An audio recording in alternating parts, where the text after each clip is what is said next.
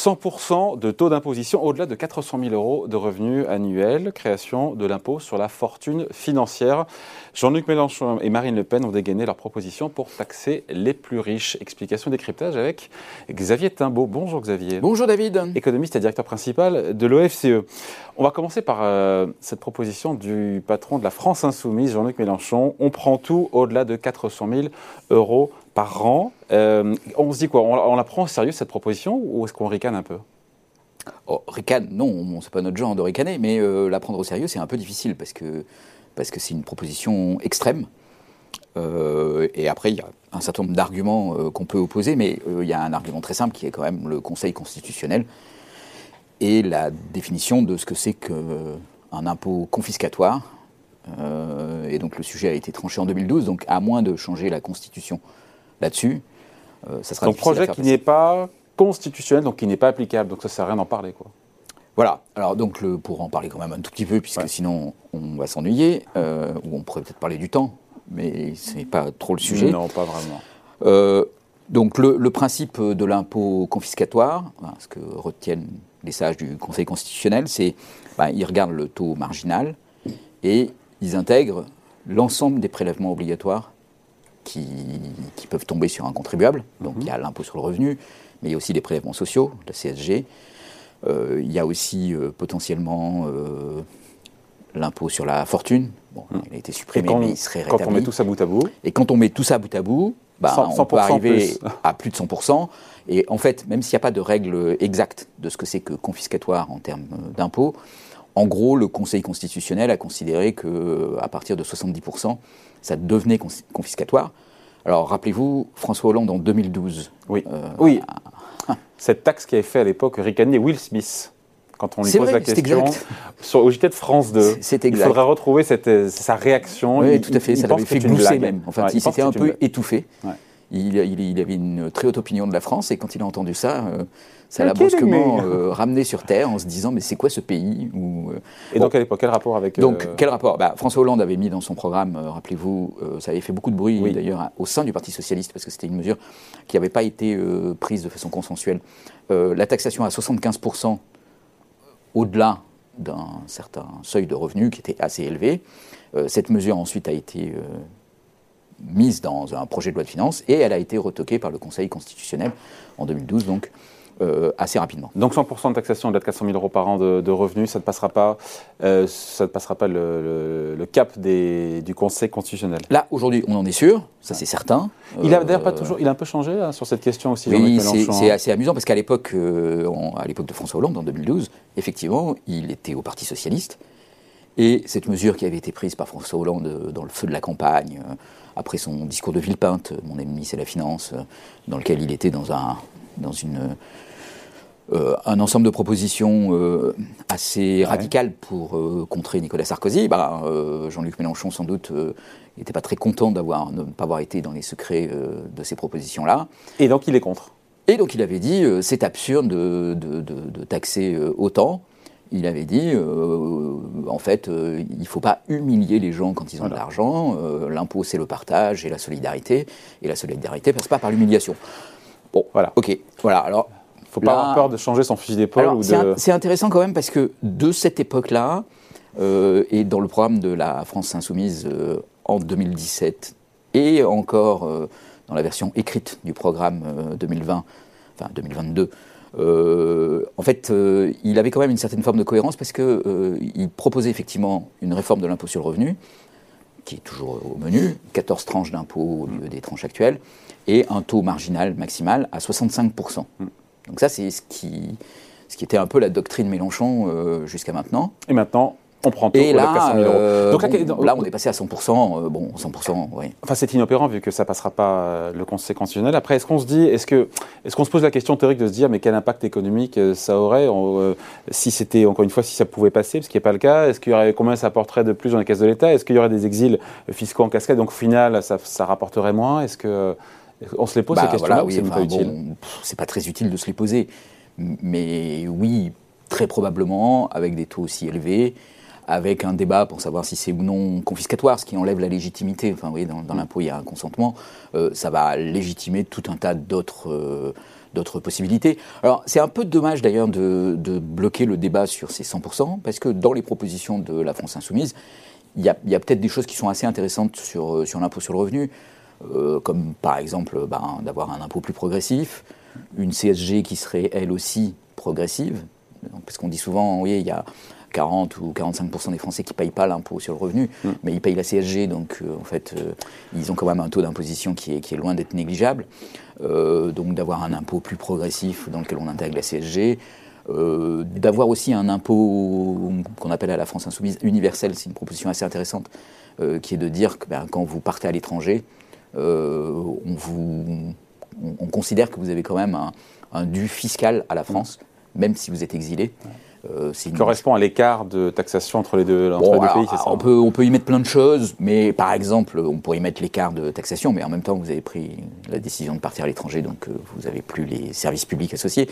Mais on pourrait dire, vous avez quand même été éduqué en France, vous avez été soigné en France pendant que vous étiez jeune. Donc à ce titre, vous pouvez conserver une forme de, dû fiscal vis-à-vis de la France. Euh, voilà, c'est des propositions qui peuvent être intéressantes. C'est, enfin, pour ceux que ça ça choquerait ou qui trouverait ça euh, totalement incongru. Euh, je vous rappelle que les États-Unis ont un impôt de ce type. Euh. Non, et puis au-delà de ça, le sujet de la taxation des plus hauts revenus a été mis sur la table par le FMI, encore une fois, qui n'est pas d'obédience. Oui, c'est pour ça que c'est un peu dommage de tuer le débat. Au printemps dernier. Voilà, c'est un peu dommage de tuer le débat avec une mesure qu'on pourrait qualifier d'excessive. Ah c'est un euphémisme. c'est un euphémisme, mais bon, voilà.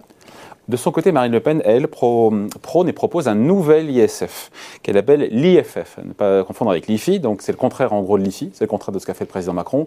Impôt sur la fortune financière, on retire euh, l'immobilier de l'assiette taxable et on met tout ce qui est euh, placement financier, tous les avoirs financiers, on garde le même taux, même taux que, sur l'ISF, et ça rapporterait une unité 3,4 milliards d'euros et ça toucherait 250 000 contribuables. Euh, on dit pourquoi pas l'impôt sur la fortune euh, financière signé euh, Marine Le Pen ou est-ce que c'est mieux, moins bien que l'IFI ou que l'ex-ISF bah, Disons, l'approche de Marine Le Pen, c'est vraiment de dire je vais faire le contraire de ce qu'a fait Emmanuel Macron. Donc je vais revenir sur le prélèvement forfaitaire unique, je vais rétablir la partie financière de l'ISF et du coup la partie immobilière, je vais la supprimer. Il euh, y a, d'autres mesures qui s'ajoutent à ça. Mais économiquement, est-ce que ça a du sens? Bah, économiquement, est-ce que ça a du sens? Euh, C'est toujours un peu compliqué. Bon, là, les taux auxquels serait pratiqué cet impôt euh, sur la fortune immobilière ne sont pas très clairs. Il n'y a, pas une absence de fiscalité aujourd'hui sur le, patrimoine. Il y a une taxation à 30% par le prélèvement forfaitaire unique qui, qui, touche aussi les plus-values. Donc, ça va beaucoup dépendre du taux de l'impôt sur la fortune financière. Mais le, concept de se dire, finalement, euh, on sort de, l'impôt sur la fortune immobilier, on taxe, euh, encore une fois, on, taxe les, placements financiers, inverser la proposition d'Emmanuel Macron, est-ce que ça a du sens économiquement? Est-ce que c'est plus pénalisant, moins pénalisant euh, ça, dépend beaucoup des taux, David, en fait, parce que bon, le, le, débat. Bah, même taux que l'ISF, dit Marine Le Pen le, au même taux que l'ISF, euh, oui, mais alors l'ISF était un impôt progressif dans lequel on a une base. Mm. Donc si on enlève l'immobilier, pour beaucoup de gens, en fait, ça les ramène à un taux euh, beaucoup plus bas parce que le seuil de déclenchement c'était bah 1,3 million. Mais en comptant euh, votre patrimoine immobilier, si on ne compte plus le patrimoine Non, mais son idée, c'est d'exonérer d'ISF des gens qui ont un, voilà, un appartement dans une grande ville française et aujourd'hui qui sont frappés d'impôt sur la fortune immobilière alors qu'ils ne sont pas riches pour autant. Hein.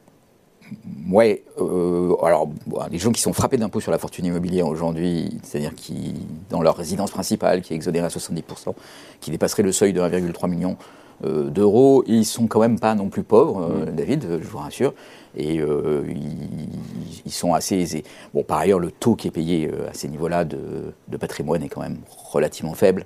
Donc ça aussi, c'est quand même un élément très important. Hein. c'est le, taux auquel on taxe le patrimoine. vous en pensez quoi de cette bah, J'en pense, que, pense que c'est un peu du marketing. C'est-à-dire que euh, les effets euh, économiques euh, de l'impôt sur la fortune et de sa suppression, bon, France Stratégie les cherche encore, en plus, en moins, on ne sait pas trop. Donc c'est une mesure politique. Les effets induits, on sait, sont très très forts parce qu'il y a beaucoup de possibilités d'optimisation fiscale. C'est vrai dans l'immobilier aussi, donc euh, ça, ça, diminue quand même euh, la part de, de, de, de recettes qu'on peut attendre de ces impôts-là. Euh, bon, il est vrai qu'il y a quand même eu beaucoup de plus-value dans l'immobilier et que c'est difficile de dire que ce sont des gens qui sont pareils, riches et que c'est le loup ordinaire. Et ces plus-values aujourd'hui ne sont pas taxées, donc c'est quand même une question. Bon, euh, voilà, il y a une taxe foncière qui est en train d'être révisée, euh, on pourrait avoir une taxe foncière progressive.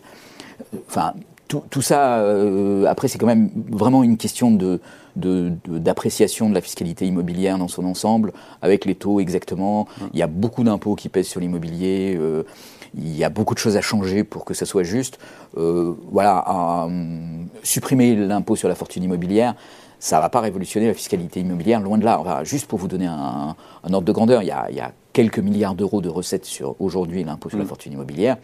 Et euh, par exemple, l'ensemble de la fiscalité immobilière, taxes foncières, droit de mutation à titre ah, onéreux. C'est beaucoup plus, évidemment. Mais c'est pas beaucoup plus, c'est 50 fois plus. Là, je crois que l'impôt sur la fortune immobilière, c'est 1,7 milliard, je crois. Voilà, et au titre de l'ensemble de la fiscalité immobilière, on est à plus de 50 milliards d'euros par an.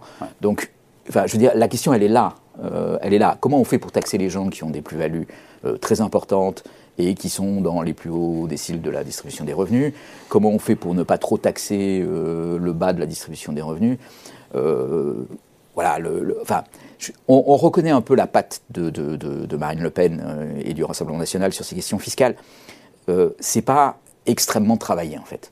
Donc là, c'est un peu de marketing en disant je vais faire le contraire de ce qu'a fait Macron, donc je me positionne à l'opposé.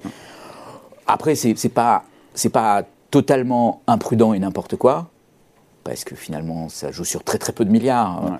Donc, euh, bon, ok, on peut dire. Une proposition qui est plus raisonnable que celle de. C'est assez raisonnable. en même temps, taxation à 100% des revenus au-delà de 400 En même temps, il n'y a pas vraiment de vision fiscale derrière tout ça, quoi. C'est, on, on, reste quand même dans une espèce de Bricolage. poujadisme soft, euh, poujadisme doux, euh, en disant, bah voilà avec un discours sur l'immobilier, c'est les racines, on ne va pas taxer les racines parce que les racines c'est important.